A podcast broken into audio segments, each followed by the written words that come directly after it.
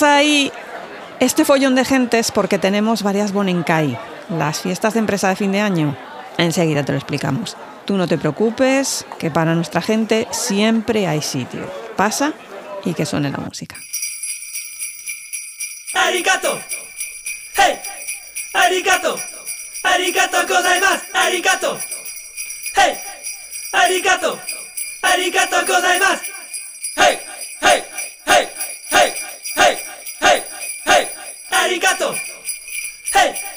¡Arigato! ¡Arigato gozaimasu! ¡Hey! ¡Hey! ¡Hey! ¡Hey! ¡Hey! ¡Hey! ¡Tomo! Hola gente, aquí Kitsune, vuestra anfitriona de historias de una izakaya, hoy con mi amiga Mimi Zuku. Hola Mimi. Hola, hola Kit, hola gente, ¿cómo estamos? ¿Qué tal? Que se nos acaba el año, se nos acaba el año. Es triste, pero es cierto. Ganicas que tengo yo de que acabe el año, ¿eh? de verdad, por favor. A mí me pilla siempre con un sentimiento como de, oh, se acaba el año. Y luego el primero de enero es, ¡eh! Un año nuevo, no hago nada. Es un momento extraño para mí. Pero bueno, una cosa es los sentimientos que tenemos los occidentales y otra en Asia. Hoy vamos a hablar de cómo se celebra esto en Asia. Que se sorprenderán, se celebra muy diferente. Muy diferente. muy, muy diferente. ¿Por dónde empezamos? No sé, vamos a empezar por lo más grande, China. ¿Celebra algo China? Porque sabemos que se celebra el cambio de año lunar. Que ese es el megafiestón. Pues en China, un poquito lo mismo que estuvimos hablando con lo de Navidad. En un primer momento esto no se celebraba en absoluto. Ahora hacen un algo, que si quedan con los amigos, que si una festita así y tal. Normalmente, si es una ciudad un poquito grande, hacen una especie de espectáculo de fuegos artificiales cuando ya llega el nuevo año pero no les está dando ninguna gana de celebrar nada porque lo tienen todo reservado las ganas para el verdadero año nuevo de ellos, que es en el inicio de la primavera. Que es más bien un poco una celebración más occidental o llevada por la cultura occidental que realmente algo de ellos. Exacto, es una influencia que bueno, les ha dado por ahí de, venga, vamos a animaros un poco, ya que está todo el resto de fiesta.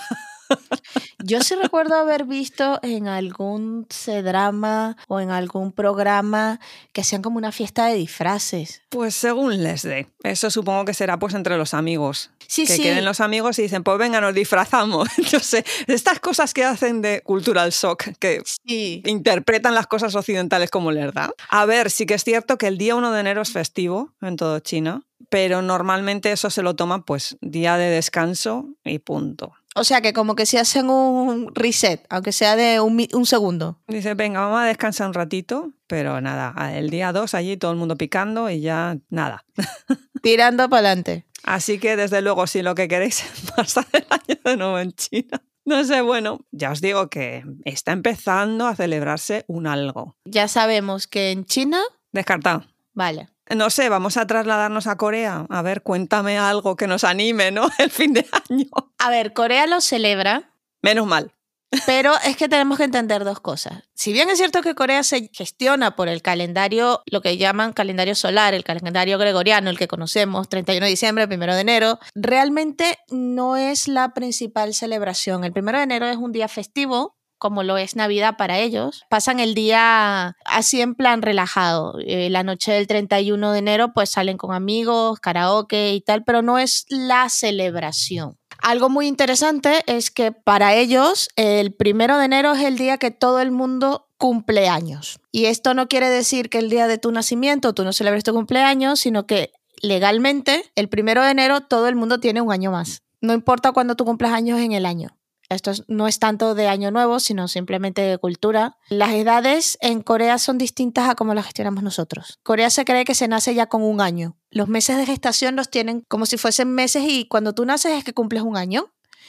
Entonces, ¿se celebra estilo occidental? Sí, hay influencias occidentales, sí es un festivo, pero no es la idea que tenemos del año nuevo. Realmente, la fecha importante, la fecha relevante es el año nuevo, el año nuevo lunar, que lo llaman sonal, que suele caer en la segunda luna llena finales de enero, principios de febrero. Para el año 2023 va a ser el 22 de enero, cerquita del primero, y dura tres días. La duración dependerá de cuándo caiga la fecha del el cambio de año en el calendario lunar. Porque si cae un viernes, pues sí son tres días de celebraciones. Si cae un domingo, pues creo que es un día el domingo y el lunes. Es una celebración que se parece muchísimo a la celebración del Chuksok. Si recordáis, hicimos un monográfico sobre los festivales de mediados de otoño, el Festival del Día de Acción de Gracias coreano. Y la principal característica es que es familiar, se va a la casa de los ancestros y se hace, y lo más importante es el acto del CB, CB, que no es otra cosa que el acto de arrodillarse y hacer las inflexiones o mostrar los respetos a los antepasados y a los mayores.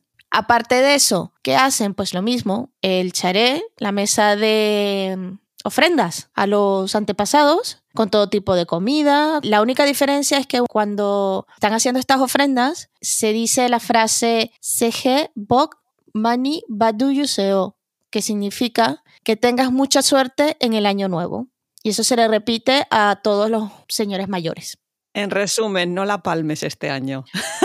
Con cariño, no nos hagas pagar el funeral. Y a los niños pequeños pues se le da dinero. ¿Se come? Sí, se come. Pero lo que más se come es sopa de tortitas de arroz. ¿Ustedes conocen el topoki? Que el topoki son estas como masitas de harina de arroz que se hacen con una salsa picante. Pues estas mismas masitas se hacen en sopa y eso es lo que se come en el año nuevo. Aparte de eso, pues lo típico, John, la comida típica que ellos toman, no hay ninguna bebida específica y es un tema mm, familiar, es muy familiar. No sales con los amigos de fiesta, no hay cotillón. Bueno, si sales a la calle, pues te montas el piforre en la calle, como todo el mundo, pero realmente es más bien familiar. Para ellos, el año nuevo es el año lunar. A la definitiva, que para el día 31 o te vas a un karaoke o... Puedes salir con los amigos, pero que no es una cuestión que está... Sí, vamos, como lo de China. Exacto. Entonces, si queréis ir a visitar Corea, ir a visitar Corea, pero si en Navidad pensáis que vas a conseguir aquello tipo Times Square, la bola cayendo, la gente en la calle, feliz año, no. Ni siquiera, ni siquiera los fuegos artificiales. No, Puede que haya algún show ahora más moderno sobre el río Han de drones, pero realmente un show estilo, qué decirte, Hong Kong, por ejemplo, o Sydney, no. Bueno, pues otro también que hay que tachar de la lista para no aburrirse. A ver, que pasar el fin de año en un karaoke con los amigos yo creo que es más entretenido. Después de la tercera copa, cualquier día del año es más entretenido con los amigos en el karaoke. El karaoke está hecho para beber cantidades absurdas de alcohol y hacer el ridículo sin que te importe. Que la diferencia entre un cotillón y eso es... pues señores, efectivamente, hacen lo mismo que nosotros, solo que con otras cosas. Y más barato. Y más barato. Bueno, no sé, barato. Barato no sé, porque yo tengo entendido que hay karaoke en Seúl que tela la facturita que te puedes tirar una noche, ¿eh? vámonos toda la Izakaya a un karaoke allí en Seúl. ¿eh? Vámonos, vámonos ya. El 31 nos vamos a un karaoke, a un Ben. Venga. y celebramos el año nuevo como tiene que ser, alcoholizados y sin ningún tipo de aprensión y vergüenza. Y pegando gritos. Nada mejor que recibir el año a gritos que ya sabemos que China y Corea sí, pero no. ¿Qué pasa con Japón? Dime que en Japón hacen algo, salvemos el año nuevo. Uy, Japón. Si os queréis estresar, iros a Japón, porque es que es todo el mes de diciembre y parte del de enero. Bueno, pero se pegan un mes y medio de fiesta. A ver, que no es fiesta, que es puro estrés. ¿Pero qué hacen? Buah, de todo. Es que además es que es de todo. Yo no sé cómo ordenar esto, pero vamos a ver. Vamos a intentar seguir un orden cronológico de los hechos porque tiene tela. Yo voy a decir una cosa. Esto de que las festividades sean para estar estresándose, haciendo cosas para la familia, no. Cotillón y alcohol. No, pero vamos a ver, todo eso culmina en lo que yo llamo el gran descanso. Así que no preocuparse. Quiero decir que todo el estrés lleva a algo y ese algo es bueno. Vale. Así me pienso ir a, festejarlo en Japón. ¿Qué hacen? Cuéntame. Os cuento. El Año Nuevo en Japón se llama o Sogatsu. Ese O es honorífico, se puede decir también Sogatsu. Sogatsu significa el nuevo mes, porque en realidad todo esto se celebraba con el calendario lunar del resto del personal. El tema está en que como Japón cuando se moderniza durante la época del emperador Meiji quiere ser más papista que el papa, adoptan el calendario gregoriano enseguida y empiezan a mover fichas y a colocar cosas más o menos cuando debería de tocar pero no debería de tocar. Así que el año nuevo se traslada a ese 31-1 cuando en realidad todas estas celebraciones que voy a mencionar tienen más sentido a veces hacia lo que es el inicio de la primavera, esa que se inicia con ese año nuevo lunar, pero celebradas en invierno porque calendario gregoriano y hay que ser muy modernos. Entonces, si yo dije que el día 25 las tartas esas navideñas ya no cuentan, Sí, sí, sí. se inicia otra etapa frenética. Esa etapa frenética significa que tienes que acabar todos los negocios y asuntos personales antes de que acabe el año, porque si no, mala suerte. Ya, pero a veces hay cosas que no se pueden cerrar. Hay que cerrarlas. Dios, qué estrés, por favor. Así que todas las empresas hacen una fiesta de fin de año que se llaman Bonenkai. A estas fiestas tienes que ir sí o sí, que a lo que vas es a beber y a comer y paga la empresa, así que algo es algo. Ah, bueno, como las cenas de Navidad aquí, en el- por lo menos en España. Hay una pequeñita diferencia y es que normalmente sirven para agradecer al jefe de la empresa. El jefe va a estar allí ese día. Cero relajación. Es que esa es otra, porque lo que se pide es que la gente se comporte, la palabra en japonés se dice breiko, de break, romper, porque se pide que se rompa toda esa etiqueta que se tiene dentro de la empresa. Peligrosísimo esto, pero bueno. Eso si tienes dos dedos de frente nunca lo vas a hacer. Pues aquí se hace. Realmente eh, esa noche puede terminar el jefe de la empresa abrazado a otro y ya sabes eso de las fases de la borrachera, primero cantos regionales y después os quiero un huevo. Pues Cuando terminamos llorando los tres porque el del medio, que es el jefe, es un capullo. Y entonces se monta la de Dios. Pero entonces le dice, eres un capullo, tío, yo otro te entiendo y tal, y todos muy contentos. Porque siempre lo he dicho, lo que pasa en un Omikai queda en un Omikai, y esto no es exactamente un Omikai, es un Bonenkai, pero da lo mismo. Porque además, este tipo de celebraciones, ¿dónde se llevan a cabo? En una izakaya. Vamos a de estar Bonenkai. muy, muy ocupadas en estas fechas. Cada vez me gusta más la idea de Corea, de mira, tranquilitos, ¿sabes? A veces no es solamente tema de empresa, sino que, por ejemplo, los propios alumnos invitan al profesor a un Bonenkai de estos para agradecerle que les haya enseñado, porque el inicio del año escolar normalmente es en primavera. Así que aquí nos estamos acercando al final del año escolar, le agradecen al profesor haber sido tan bueno. Y otra cosa que hay que hacer en estas fiestas es que tú no te sirves a ti mismo el alcohol, tienes que servírselo a los demás. Bueno, eso está bien. Y normalmente todas estas fiestas empiezan con el jefe, el jefe y los subjefes, agradeciendo también a los empleados el trabajo. Es una dinámica un poquito de relax y de mira qué buenos que hemos sido este año, para cerrar todo eso que tienes pendiente. Es como un poco mala vibra lejos, ¿no? Terminar el año a buenas con el personal. Que esto tiene su contraposición en los Sinenkai, que son las fiestas de empresa para recibir el nuevo año. Eso ya es en enero. No todas las empresas lo hacen, no todas las empresas hacen las dos, no está grabado en piedra. Tranquilidad. Ah, bueno, y si no quieres ir a un Bonenkai o a un Sinenkai, allá tú. Esos son como los eventos familiares. Tú puedes no ir, pero bajo tu propio riesgo y conflicto. A ver, vas a quedar un poquito mal, pero bueno. El otro elemento, Susuharai, o también como conocido como Osoji. Susuharai significa barrer el hollín y es porque antes las casas japonesas tenían una especie de fogón en el centro de la sala principal. Era un poquito más abajo de lo que es el nivel del tatami, hacía un hueco. Y en ese fogón tú cocinabas, calentabas el agua del té, te calentabas tú, porque en las casas japonesas da un frío que te mueres. Y claro, eso después de un año cocinando, pues aquello estaba de hollín importante, ¿no? La cantidad de hollín y se supone que esa parte se limpiaba. Esa limpieza no es solamente física, sino también es una especie de limpieza espiritual, porque muchas veces se considera que el entorno en el que tú vives influye en tu forma de estar, en cómo te sientes ese día. Si tú tienes una habitación recogida, limpia, con ese olor al limón a pino, esa frescura. Frescura de lo limpio, ¿no? Sí, es como cuando te cambias las sábanas de la cama, que cuando te vas esa noche a dormir es como, ah, qué bien. ¿no? Mm. Pues esto es un poco lo mismo. Si tú limpias tu entorno, ordenas, recoges toda esa porquería que tienes por todas partes, ese entorno va a influir en cómo te vas a sentir tú a la hora de recibir el nuevo año. Aparte que se supone que toda la familia tiene que colaborar porque es que es una mega limpieza, es mover muebles, es cambiar tatamis, bueno, si tienes una casa tradicional, las esteras estas del suelo de arroz, cambiar los soji, que son las puertecitas estas correderas que son con papel. Así que no solamente las casas, sino también los templos, los castillos, edificios oficiales, todo es locura. Además es que tienes que limpiar hasta el rincón más oculto, ese hueco que tienes en tu cuarto, que las pelusas ya forman montaña, pues tienes que ir allí porque además se considera que los espíritus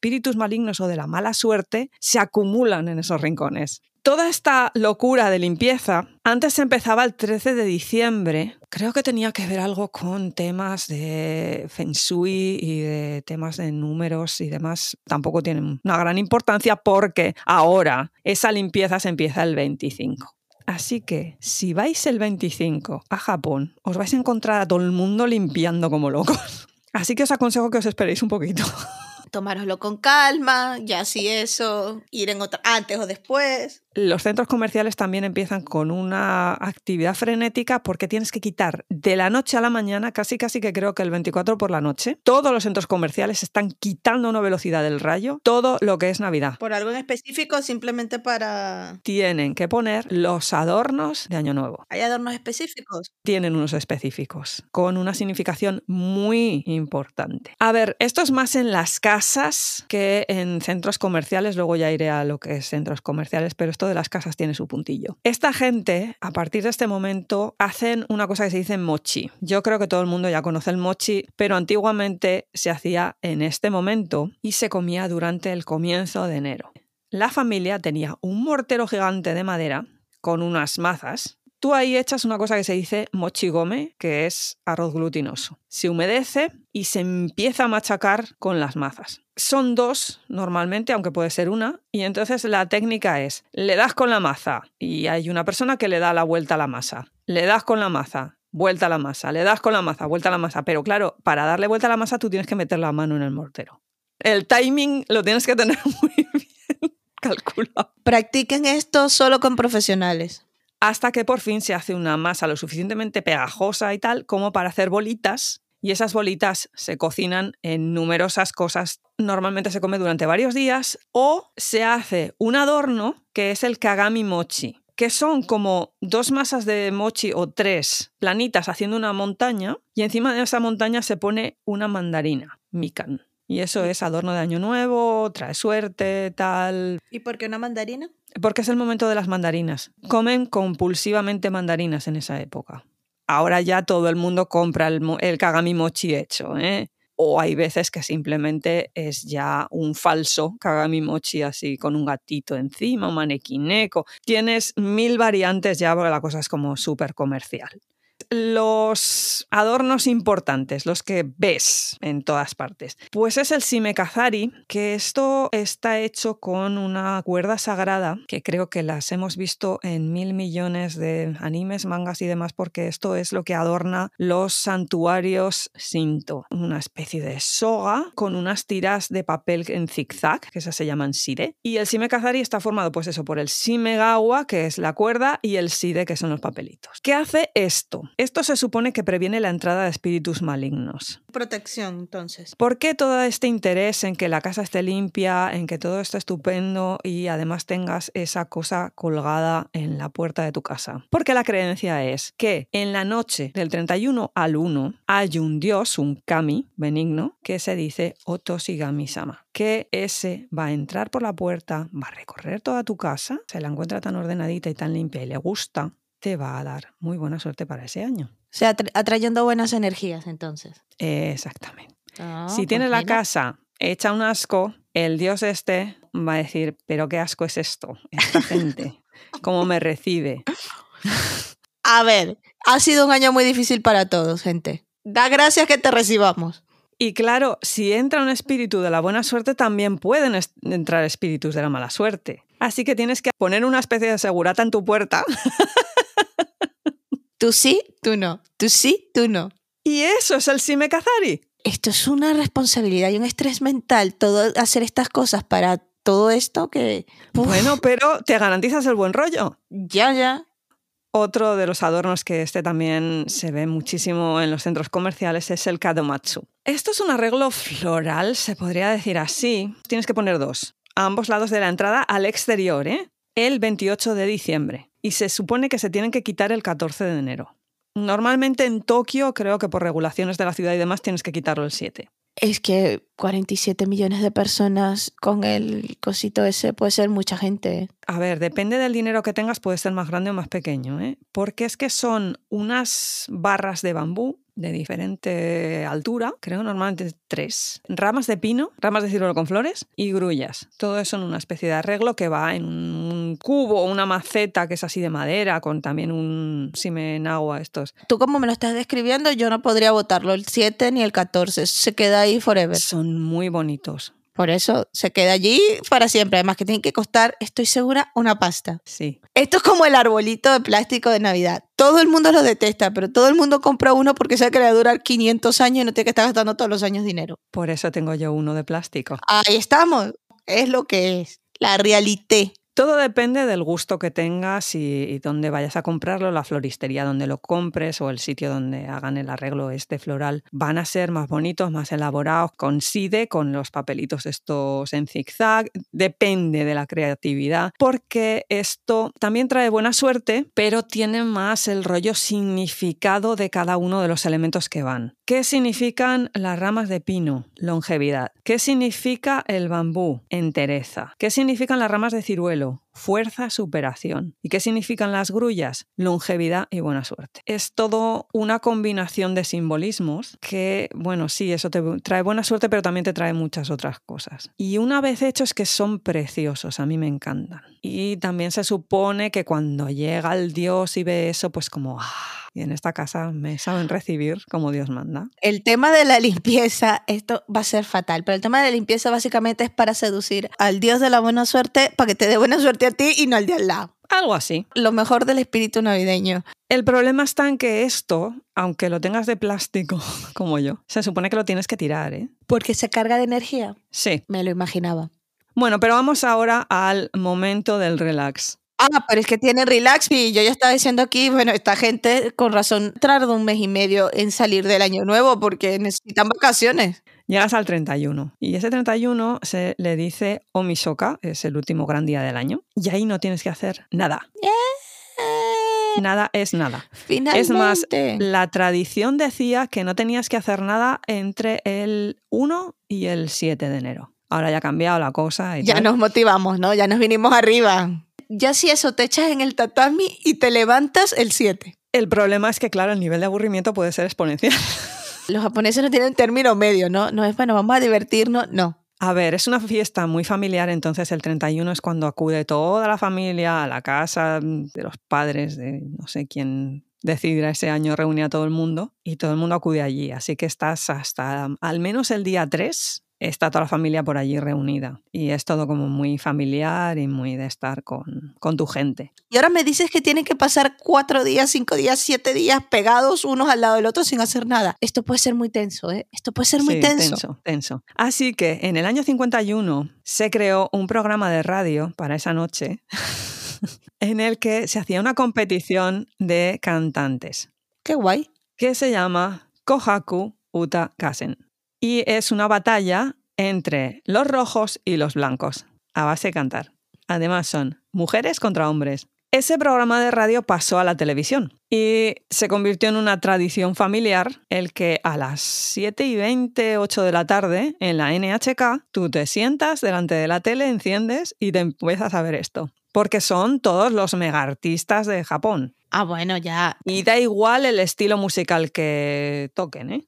Quiero decir que tú te puedes estar escuchando un grupillo de J-pop súper famoso en ese momento y de repente te sale después una señora cantando enka, que es la cosa más tradicional que te puedes echar a la cara. Esto es la celebración. Sí, te sientas a comer mandarinas con la tele puesta con esto. Es que, a ver, o sea, son todos los grandes. Ya, ya, ya. Todos juntos y además compitiendo. A ver quién lo hace mejor. Y luego, cuando termina el programa, la gente vota. Y cada año gana, pues, el que vote más gente. Y creo que ya han, sí, han sacado la lista de los que van a participar. Y la gran novedad es que participan dos grupos de K-pop, Les Serafin y IVE, IVE, no sé cómo se dirá esto. Creo que porque en ambos hay un cantante o una cantante. Japonesa. Ahí hay un poco de truco. Estos grupos de K-pop suelen tener integrantes japoneses. Luego creo que hay un otro grupo que es JO1 o J01, que esos son inspirados en K-pop. Y luego, pues, gente también súper famosa como Kim New, ese es súper famoso, Perfume, I'm You, You. Y además, eh, normalmente ese programa tiene una temática. Este año va a ser Love and Peace, Amor y Paz. Qué bonito. Todo muy bonito. Pero claro, este programa no dura toda la noche, no es como en España. Ya cantan todos, tal, la gente vota, ganan unos, ganan otros, nos lo he pasado genial, nos hemos comido todas las mandarinas que teníamos encima de la mesa, está todo lleno de cascarillas. A partir de ese momento es cuando se cena. Y no esperéis la megacena, es una sopa más bien fideos, que se dice toshikoshi soba. Los sobas son parecidos a los ramen, pero están hechos con alforfón y se supone que son los fideos de paso del año, porque, otra vez, simbolismo, significa larga vida. Y esos fideos normalmente son más largos de lo normal. Todo va con mucho simbolismo, ¿no? Por lo que estoy escuchando. Mogollón. Y una vez que te has comido esos fideos, ¿Son buenos? los soba están buenísimos, los soba. Gente, anotar, este año, el 31, en vez de la cena de, de Año Nuevo que pretendían, Toshikoshi Soba.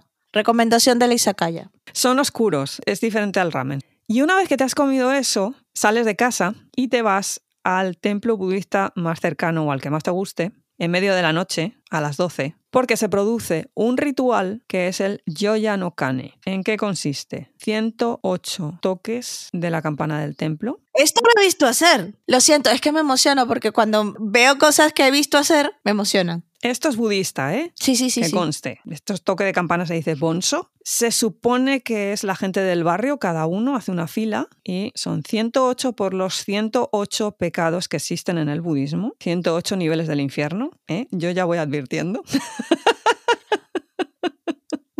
Y además se supone también que espanta a los malos espíritus, ¿eh? cuidado. El tema está que si el templo es súper famoso y hay un montón de gente que quiere todos tocar, que claro, se limita a 108, a partir de los 108 ya se para, y solo puedes dar una, hay templos que tú solicitas una especie de pase, bueno, de yo puedo darle hoy la campana, que se dice Seiriken. Pero si es el de tu barrio y tal, haces la filita y tampoco tiene por qué haber tanta gente. Los niños enseguida se apuntan a darle al...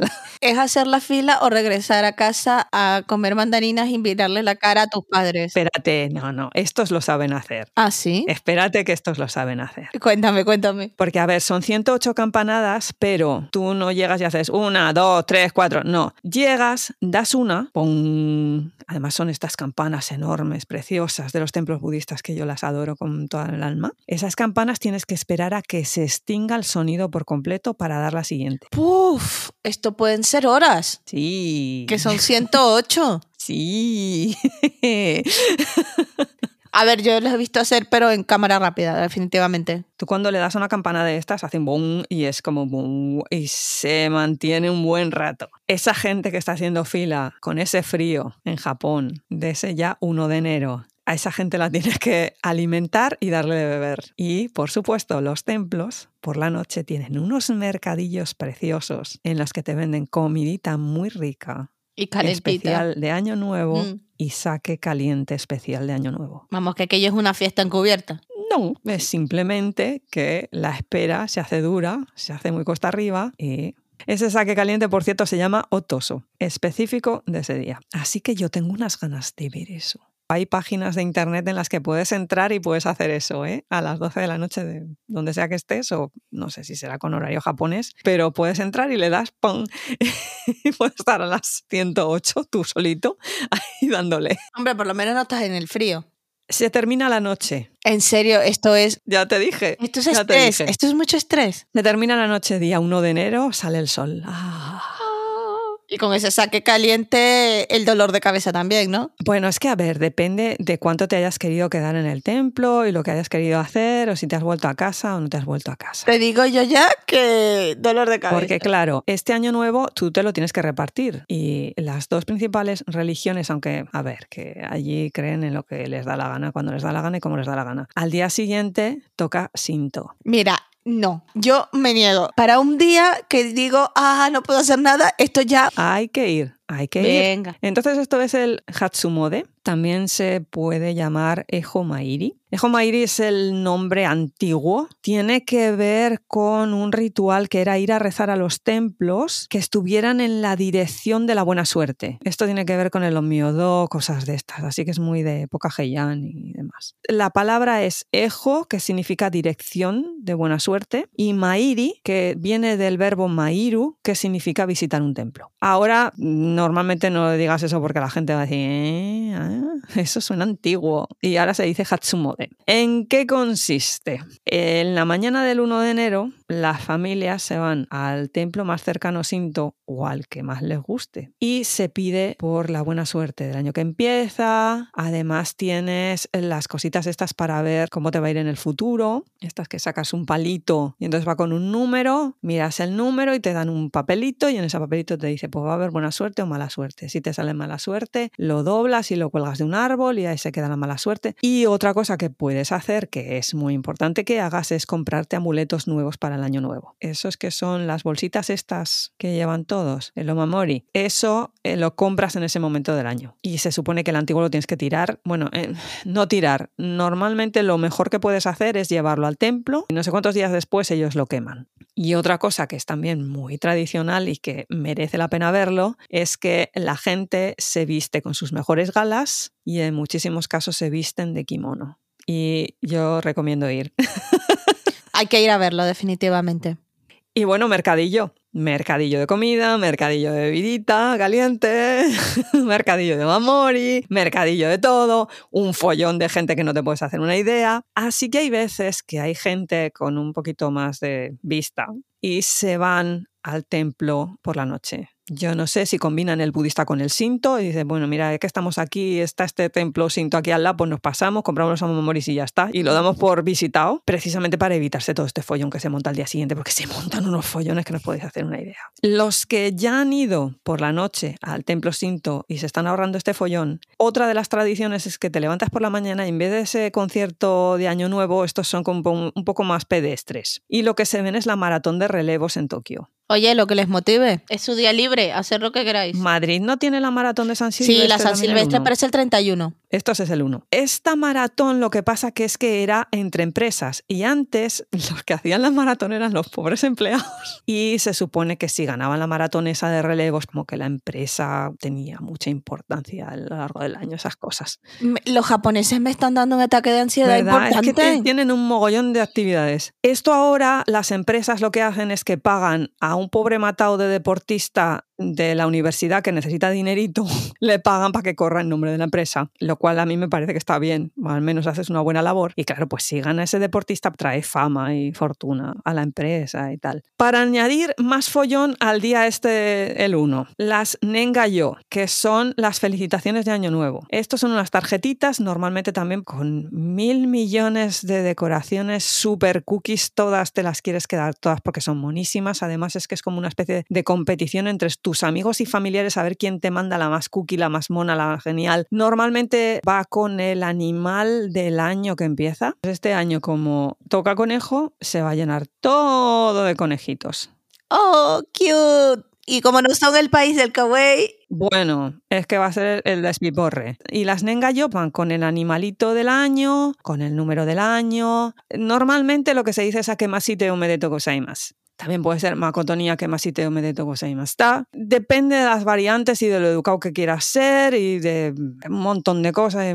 Pero eso sí, tienes que comprar para todo Dios. Y mandarlo entre el 15 y el 25 de diciembre. Pero no llegan hasta el día 1 de enero. Correos Japón se las queda todas, además tú tienes que poner en el sobre o lo que sea, normalmente ya van con una decoración que ya sabes que eso va a ser felicitación de año nuevo, pero normalmente también puedes poner nenga, especificar esto es un nenga, y entonces ya las apartan y las ponen en una pila especial para el día 1 se reparten todas, no el 2, el 1. Así que normalmente contratan a estudiantes, bueno, contratan a todo Dios que pueden, porque claro, ese día, pa, pa, pa. Todo el mundo a repartir nengas por todo Japón en adelante.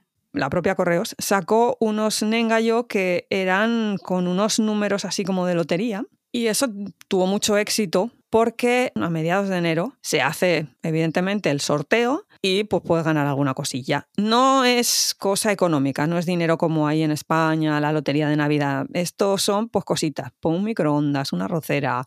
Yo te digo una cosa, a ver, suena un montón de trabajo para el tema de correos y tal, pero me parece bonito.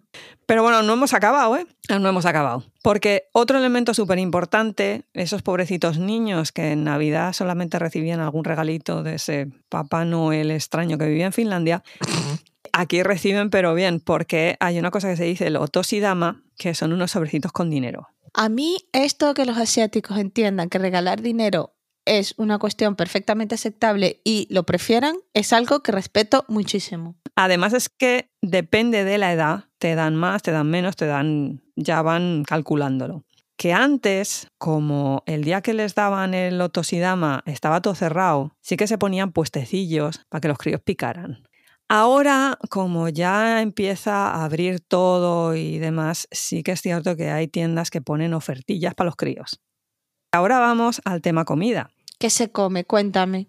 Porque claro, de mandarinas no vive el hombre. No, de mandarinas y de los fideos Y de estos los tampoco. Y de estar de tampoco. puestecillo en puestecillo, pues tampoco, ¿no? Porque para un picar, vale, pero ¿y comer? Vamos a ver, cuando yo digo que descansan, yo digo que descansan para todo. Antiguamente, todos esos días que tú estabas en Japón, como occidental, si no te habías agenciado tú algo o tenías la nevera llena, que a veces es un poco difícil en según qué pisos, no podías comer, pero es que no podías beber, no podías hacer nada porque estaba todo cerrado. Y es que se supone que el otosigami este no le gustan los ruidos. El señor este es un poco particular, Sí, ¿eh? es, es tiquismiquis. Bueno, es un kami. Ya, ya. Y se supone que del día 1 al 7 no se podía cocinar. Aparte que yo también creo que el rollo este de lo del fuego y la purificación por el fuego, supongo que el tener un fogón encendido no propiciaba que el kami estuviera mucho por allí. Ya, ya, ya.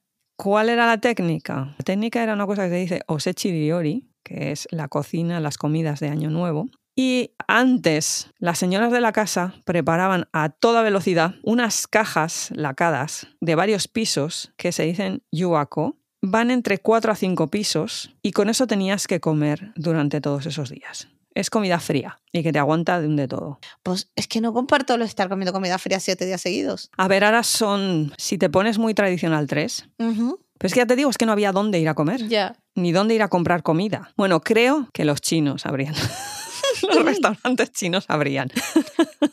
¿Ves? Ahí ya estás hablando más de mi, mi lenguaje. Ahora, a partir del día 3, ya tienes muchísimo más abierto, yo creo que a partir del día 2. Mm.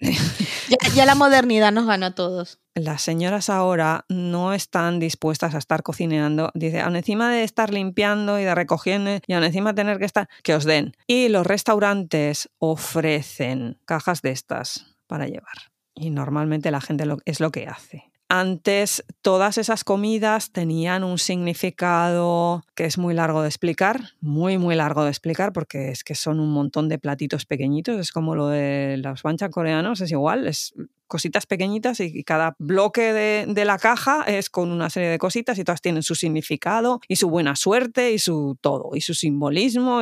Creo que ahora además ya se incluyen en esas cajas platos occidentales y coreanos. Al menos lo que permite es que las amas de casa, después de todo esto, ya no tienen que cocinar. Mira, yo lo agradecería mogollón. Ya. No, es que después de la limpieza profunda, tengo que ir al templo, lleva a los niños al templo, darles de comer, al día siguiente 108 campanadas, los cuatro de la familia y tal, pues hijo, Pues es que es eso. Así que cuando esta gente dice descanso, dice descanso, pero de verdad. Que también es cierto que parte de esa comida se ofrece en una bandejita en lo que es el altar que se tiene a los kami en la, y a los antepasados en la casa que se dice kamidama. Hay que acordarse también un poquito de ceremonias respetuosas que conste. No me seáis maleducados. Siempre la educación por delante. Y bueno, como tiene tanto tiempo libre, pues hay un montón de actividades que hacer. ¿Qué hacemos? Sí, porque ya hemos comido, ya hemos limpiado, algo tenemos que hacer para divertirnos. Muchas veces, no solo en los templos, se realiza una danza que se dice sisimai, que es una danza del león, no hay que confundirla con la china, ni es tan espectacular, es una cabeza como de papier maché roja con una especie de manta verde detrás. Y sí, son dos tipos, pero no es tan espectacular. Y bueno, hacen un baile. Eso normalmente es el día 1 y 2. Y luego el día 3, si vas a verlas, entonces son dos leones, un macho y una hembra, y uno es blanco y otro es rojo. Ah, eso es muy bonito. Muchísimas decoraciones de Año Nuevo van con este tipo de cabecita de león que lleva la mantita esta verde detrás. Otra cosa que se hace es el Hatsuni, que es la primera mercancía del año en las tiendas. Puede haber rebajas, puede haber ofertas. Mm, Sé que algunos grandes almacenes hacen lo de las bolsitas estas sorpresa. mm. A ver, tú pagas un dinero por una bolsa que no tienes ni puñetera idea qué es lo que va a haber Sí, dentro. surprise. Pero algunas tiendas tienen fama de que el regalo que va dentro es más caro que lo que tú has pagado. No puedo decir que me, me- que me parezca mal. Así que hay veces que se montan unas filas para entrar a comprar de eso que, que no veas. Ya. Pero no tengo ni idea de cuáles son y nada, no estoy tan puesta. Más cosas que son súper tradicionales, el Hatsuyume. Para añadirle más estrés a todo esto, aún encima tienes que estar atento a qué sueñas ese día. Ay, por Dios. La noche del 1 al 2. Qué estrés. Porque ese sueño que tengas será portador de buena suerte o mala suerte. Yo eso de tenerme que acordar el día, no sé qué soñado el día. Yo intento activamente olvidarme de todos los sueños después de que han pasado. Yo es que no podría vivir aquí, definitivamente. El año nuevo no lo puedo celebrar en Japón. Tienes que interpretarlo. Dice que lo mejor, lo mejor, lo mejor es que sueñes con el Monte Fuji. Así que no sé, tienes que pegarte tres días mirando eh, una foto del Monte Fuji. So- si- no, su sugestión total. Te- antes de dormir, pensando, Monte Fuji, qué bonito eres. Y la imagen. Y... Voy a hacer una pregunta. ¿Por qué el Monte Fuji? Eh, Porque da buen rollo, yo qué sé. O sea, yo lo he visto desde lejos, es bonito, pero... A ver, todas las cosas en Japón son susceptibles de ser un dios. El Monte Fuji lo es. Así que si sueñas con el Fuji-san, que es ese gran hito y dios destructor, porque al día que le dé por- se los lleva todos por delante, pues Esto de venerar volcanes, a ver, que no es el monte como tal, ya, ya, es el dios que vive en el monte. es la representación en dios de ese lugar. Vale. Tremendísimo. Sí, Pues hasta el año tiene un dios, ¿qué me estás contando? ya, ya, ya. cuenta del rollo este, como todas estas cosas son tan Shinto, el culmen de la religión Shinto es, por supuesto, la familia imperial. Y esos días hay muchos rituales, muchas cosas para la buena suerte, para la limpieza, para la... Y una de las cosas que se realiza en el Palacio Imperial es el Genshisai, que es un ritual el día 3 de enero y se realizan unas danzas con la música esta muy, muy, muy, muy tradicional que se dice Gagaku. Pero eso es muy largo de explicar porque tiene muchísimo simbolismo, y si ya tienes a los niños que no los puedes entretener absolutamente con nada más, y ya estás de la abuela, de los suegros, hasta allá, hay una serie de juegos tradicionales que son, vamos, un básico en lo que es el año nuevo, que uno es el taco age, que es irse a volar cometas, pero no las cometas cutres, esas de la playa en España, esas son A ver, con el Pikachu y esas aquí, cosas. aquí hasta la doña yo, que no tiene tanto conocimiento de Japón, sabe que las cometas en Japón son clase A mayor superior. son preciosas, con samurai, con dragones, con cosas de estas. Otra cosa que es súper bonita, que yo adoro con toda mi alma, tengo una pequeñita, pero muy pequeñita en plan decoración, el Hanesuki, que es una especie de badminton con unas raquetas de madera bastante grandes. No enormes, enormes, pero bastante grandes, como una pala de estas de la playa, de las de jugar a las palas en la playa. Es una cosa, una raqueta de madera maja, pesa, que se llama Hagoita, y detrás lleva unas decoraciones, pero no pintadas en relieve, no son talladas, son pegadas, de samurái, de geisha, de princesas, preciosas. Es una barbaridad. Yo si tuviera una de esas no me atrevería a jugar al badminton con eso. Son cuestiones de usos y prácticas. Además es que dices, pero si esto le ha debido de costar una pasta, ¿cómo vas a dejar al niño que juegue con esto? Y ya para los que no son tanto de la actividad física, hay una cosa que también se hace mucho en las familias aburridos de la vida ya de estar en casa, las llamadas caruta, que son las cartas estas que van con un dibujo por un lado y con un poema por el otro. Barajas, repartes las cartas y a cada uno le toca un trozo de poema. Y la gracia está en juntar el cacho de poema tuyo con el cacho de poema que le falta. Venga, voy a poner un ejemplo súper cutre. Imaginemos que tú tienes las cartas estas de caruta y entonces repartes y a uno le toca una y lee con 100 cañones por banda. y entonces tienes que encontrar quién tiene el viento en popa toda vela para juntarlo. Que entendemos el concepto. Y entonces el que más junta, pues es el que gana. Es un básico y son súper famosas. Mira, Nintendo hacía esas cartas. Es que adoramos Nintendo. Nintendo hace de todo. Merch Nintendo es la vida. Hay gente que en su- no ha jugado Mario en su vida y tiene merch de Nintendo de todo. Creo que todavía tienen las cartas esas por ahí. ¿eh? Ya, ya, ya, ya. Supongo que en el Museo de Nintendo o algo, no sé. También está la primera caligrafía del año. Si tu primera caligrafía del año tiene que ver algo de buena suerte, pues se supone que la estás invocando. Así que ya sabéis, el día uno escribir algo que... Y ya está, más o menos eso es casi todo. Para el día 6 de enero os prepararé un especial monográfico con una cosita que pasa en una determinada zona de Japón, que creo que os parecerá muy interesante. Es más de una región en concreto, porque también, o sea, cada región tiene su rollo, pero os he contado las principales básicas de todo el mundo haciendo lo mismo. O sea que de todo este gran recorrido que hemos hecho, realmente quien tiene como una celebración más real de Año Nuevo en la fecha que nosotros occidentales celebramos Año Nuevo es Japón. Pero porque la trasladaron, ¿eh? muchísimas de estas cosas, ya te digo, que tendrían más que ver con ese momento del año lunar que con este, pero lo que pasa que el nivel de estrés también tela. Eso yo no lo entiendo. Mira, hay cosas que me parecen muy bonitas, hay cosas que me parecen súper interesantes, toda la simbología, el tema de la energía, de la limpieza, de empezar el año en fresco y todo eso me parece muy interesante. Pero es que el nivel de estrés que te pones para el fin de año, tienes que dejarlo todo perfectamente cerrado. Eh, Ya lo que pasa que luego es cierto, no hacen nada. Pero ¿cómo van a hacer algo después de todo lo que están haciendo? Es que yo llego al 31 de enero, piltrafa. ¿Quieres comer? No. Si me quieres alimentar la mandarina, me la pelas y me pasas los gajitos uno por uno y yo ya sé eso, moveré el brazo, intentaré comer. Entre la limpieza, eh, los adornos, el esto, el aquel. Hijo, yo es que ya no doy. Eso sí es muy bonito y me parece súper interesante. Me apetece muchísimo un día estar allí para ver eso. Si estás allí, tienes que interactuar y tienes que estar allí y ponerte a, a limpiar. No, no, una llegada después de que está todo eso. ya, ¿eh? ya te digo yo. Si yo sabía que por ahí íbamos tiro. Esto va a llegar a mesa servida A mí que no me líen.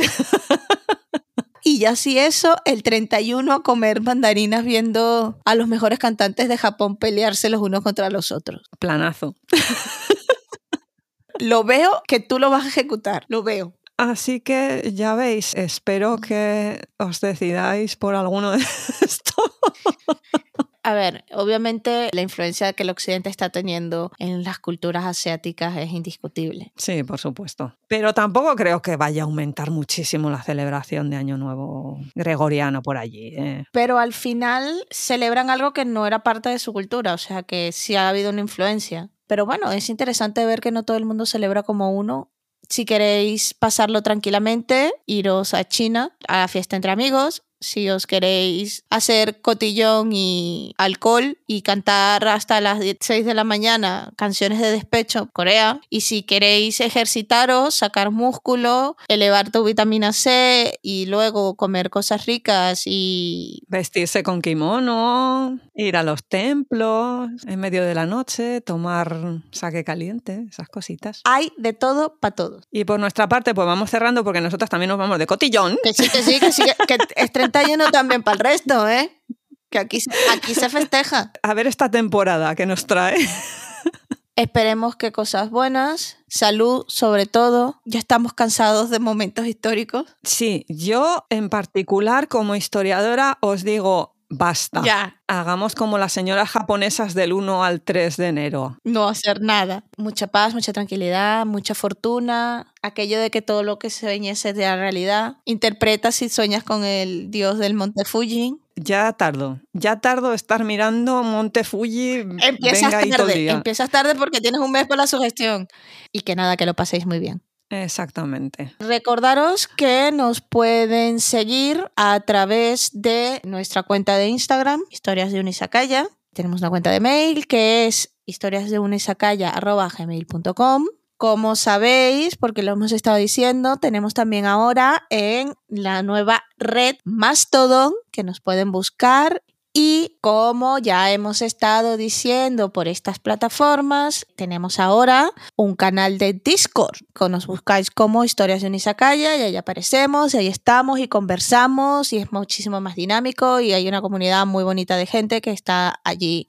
Y ponemos enlaces, ponemos maromos, ponemos esas cosas que nos gustan. Fotos, fotos de todo, o sea que Y probablemente para enero preparemos alguna cosita. ya estáis avisados. Sorpresa, sorpresa. Porque además el mes de enero es un mes muy importante aquí en el Izakaya, tanto para Kitsune como para mí.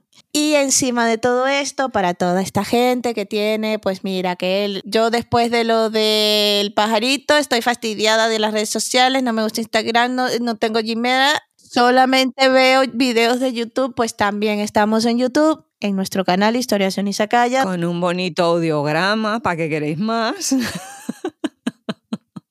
Una cosita, ya que va a ser año nuevo, dadle al botón de seguir, ponernos estrellitas, recomendarnos, no sé, un regalillo y un impulso ahí a la izakaya, un empujillo ahí.